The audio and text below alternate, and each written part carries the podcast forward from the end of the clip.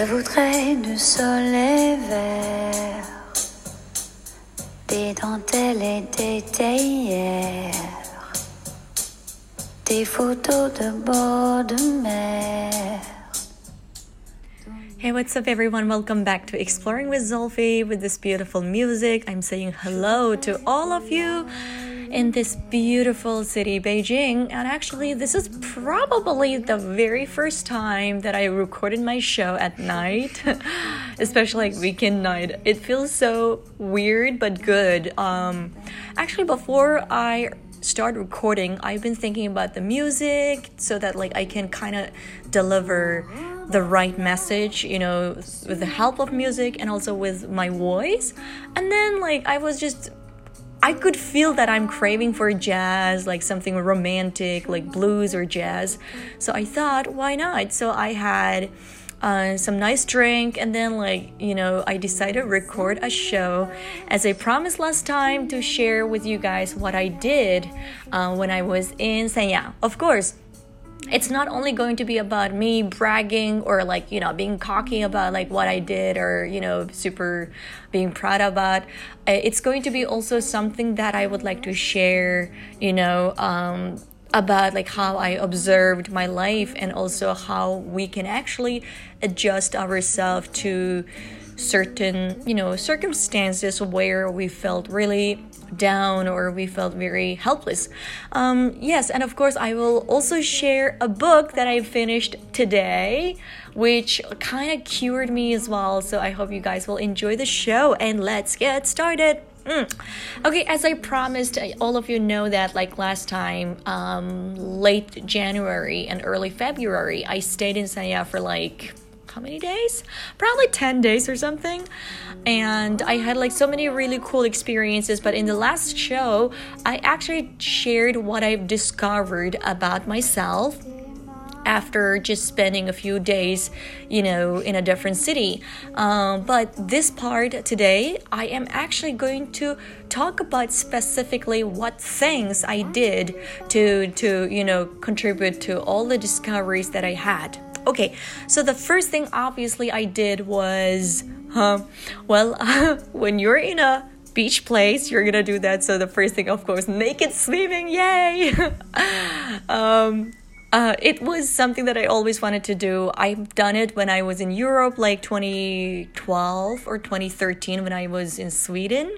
It was like late December, and you know, a couple of people that we used to work, like we actually went to one of the suburb, and also like you know, and we stayed in Sonal, and then like we actually ran to the river to have naked swimming.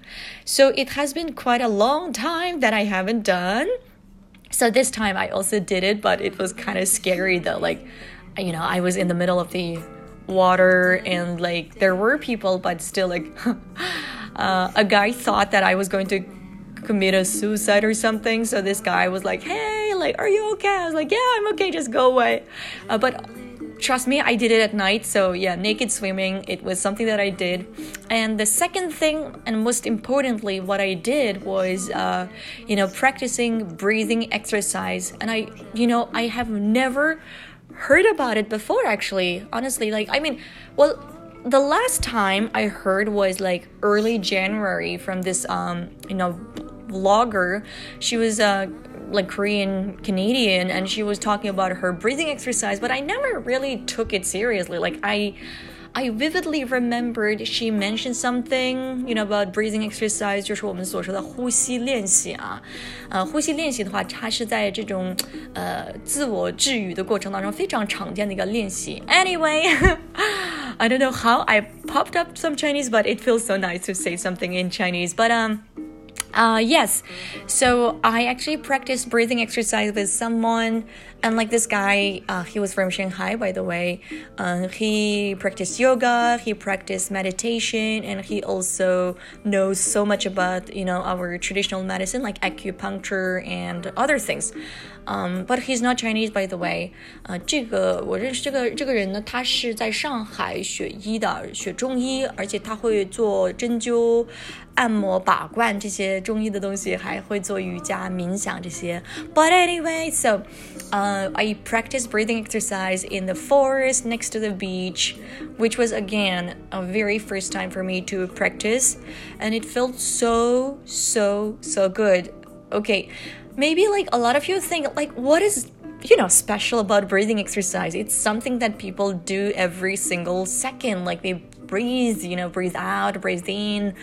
But it's true. But when you practice breathing exercise it is slightly different and also what you are going to do is actually focusing mostly on your breath and also like you will not have a long pause，就是你在呼气和吸气之间不会有一个特别长长的停顿，它就是相当于一个循环，一个圆圈一样，就是你就想象一个你画了三百六十度的一个圆形，just imagine like you draw a circle like three hundred cent you know degree, and like your breathe, even you breathe, that's how you practice your breathing, like without stopping.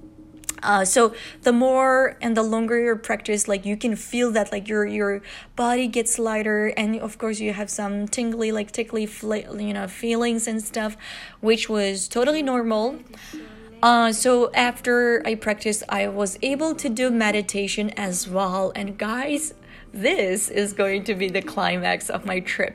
那么我除了前面说的 naked swimming 裸泳或者呼吸练习之外，第三个就是我做的呃冥想 meditation。Um, you know. People have different understanding about meditation and I'm not an expert here so please don't you know focus on like what I try to deliver like you know what I'm saying like try to understand it in the right way. Um, anyway, so for me, I know like in meditation, like you should not really think, you should focus more on your breathing and your mind. But it's really hard for me. So at one point, I was like, you know what? Like, whatever. I just want to close my eyes, think, and feel what I'm thinking, and observe how I'm thinking, or what I'm thinking, or what I'm going to. Um, so I did meditation, but I have to be honest, this is actually my very, very, very specific second time or third time meditation experience. Um, so after the breathing exercise, my friend and I, like, you know, of course, with another girl, we were just sitting next to the beach and um, I think we did like 20 minutes of meditation and stuff. And I tell you what, in this whole meditation, of course i try to focus on my breathing and also like i try to focus just on my surroundings but i knew that you know deep deep down like my mind was going somewhere and i just let it be like that so what i did was i tried really really hard to think about what happened to me you know a few years ago 10 years ago 20 years ago 22 years ago 25 years ago like as much as I could think, like I tried to, you know, dig deeper. Um, and then I went back to my childhood, probably like two or three years ago, you know, things that hurt me or things that I think I was hurt.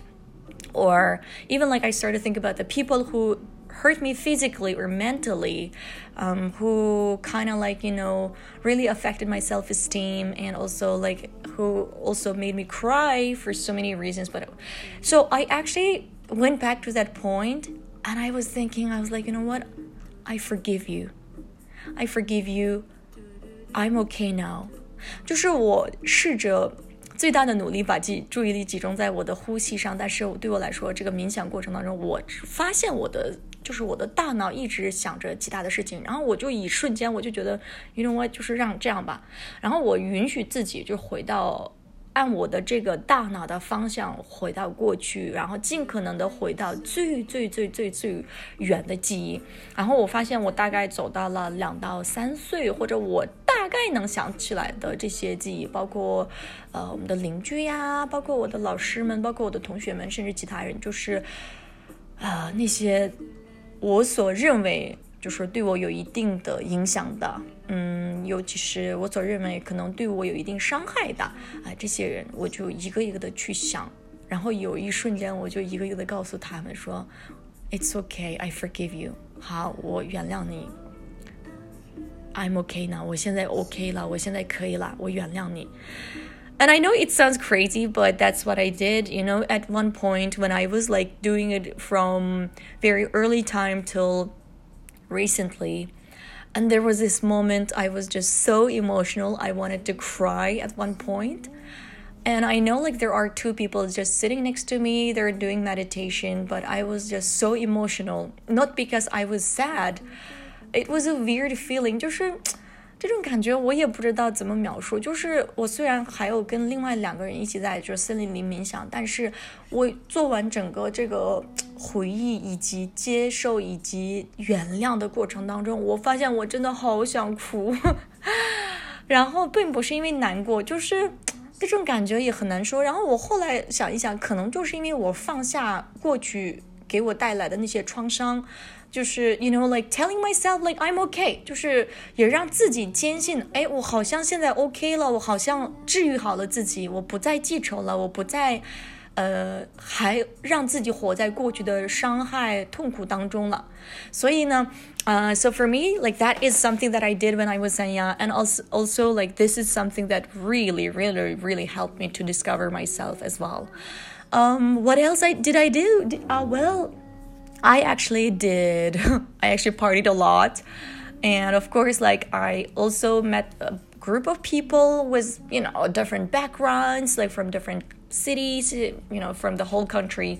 And we actually had this bonfire and then like sitting in the forest. And trust me, it is safe, by the way. 啊，我们肯定是在确保安全的情况下啊，在做做了个萤火。And then we were just sitting and like talking to each other with a bunch of people and it is just like a dream you know? It's like i'm here alone with a bunch of new people but we are just so free.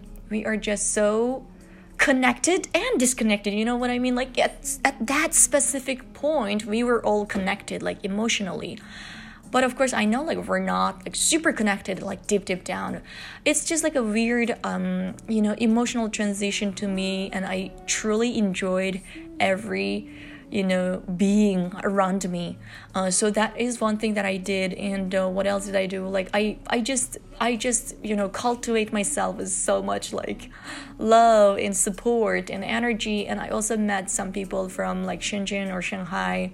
And they were just so nice. Like people you know gave me so much love. And i think like this time it was um, you know, it was the time when I felt that I attracted the people that I always wanted to. Um, anyway, so I, I know it has been nearly like two or three weeks that I've been back to Beijing, and I'm, I, you know, it's been a long time after I actually ended my trip, but I do still believe that this is absolutely something that I believe you know, um, like a mental therapy for me. So, yeah, that is something that I did. Uh, anyway, um, so far, I think I'm still like kind of living in the whole energy that I got, I absorbed in Hainan, but I'm also like trying to move on my life, you know, trying to move on that like some people that I met there, they're just the passengers that happened to me in my life. And I'm still trying to accept that, you know, there are people, they just show up in your life and you know and then they leave 嗯，过去的我可能几年前的我，我认识了一些人，我可能会永远活在这几个人的记忆当中、回忆当中。但是我现在允许自己认识一些新的人，然后也允许自己说，哎，这些新的人可能会出现在你的生命当中只有两个小时，甚至一两天，然后你后面不一定跟他们有一个后续，and it's fine。我现在就是达到了这样的一个状态，我自己也特别开心，因为。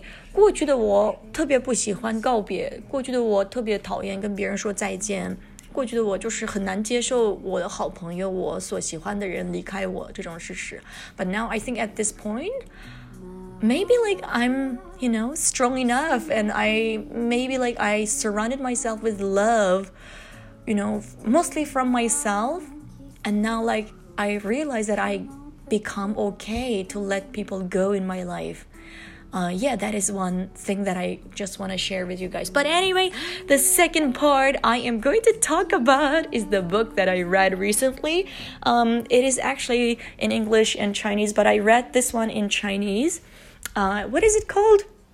It is called 哈姆先生去看心理医生. I think it is uh, it is the British um, translated book. It is called Counseling for Toads a psychological adventure. So basically, 就是他描述的一个非常可爱的一个人叫哈姆。Okay, let's say there's this person. His name is Hamo or Toads, I guess. Uh, so he got sick. You know, he he suffers from depression and then like his friends um, you know encouraged him to go to a clinic to, to go to a psychologist and the whole book is about how he explored his journey as a patient as a person who suffers from depression and childhood trauma. I love this book and wow like you know there are so many different types that you will see in this book and about like people's personality. So basically even if like you're let's say you're 30 you're 40 or you're 50 maybe like the way you behave still presents a child okay sorry my cat is destroying the world in my room but anyway um so basically it was about this and um you know, at the end of the book, uh, there was this concept. So there are four types of people. It is quite interesting. I'm gonna say it in Chinese, so basically maybe like you guys will have a better understanding. 有四种的一个状态。那这个人的四种状态是什么呢？就是心理学家描述，他说一般的话，他会有这样的一个状态：一个说，呃，我好你好，我好你不好，我不好你好。我不好，你也不好。So basically, I'm good, you're not. I am good, you are good as well. I'm not good, but you are good. And I'm not good, you're not good either. 所以他就是描述的这种四种人人的一个一个呃人生坐标。So the healthiest and the easiest one, okay? the healthiest and the one that makes you have a very easy, um, you know, drama-free life is 我好,你也好. What does it mean? So basically, it's like I'm good, you're good as well. So it basically it means you believe that you're a good person and you believe that other people are also good people, and when they make certain decisions, like you know, you trust yourself and you trust these people that it is out of good, you know, purpose or something.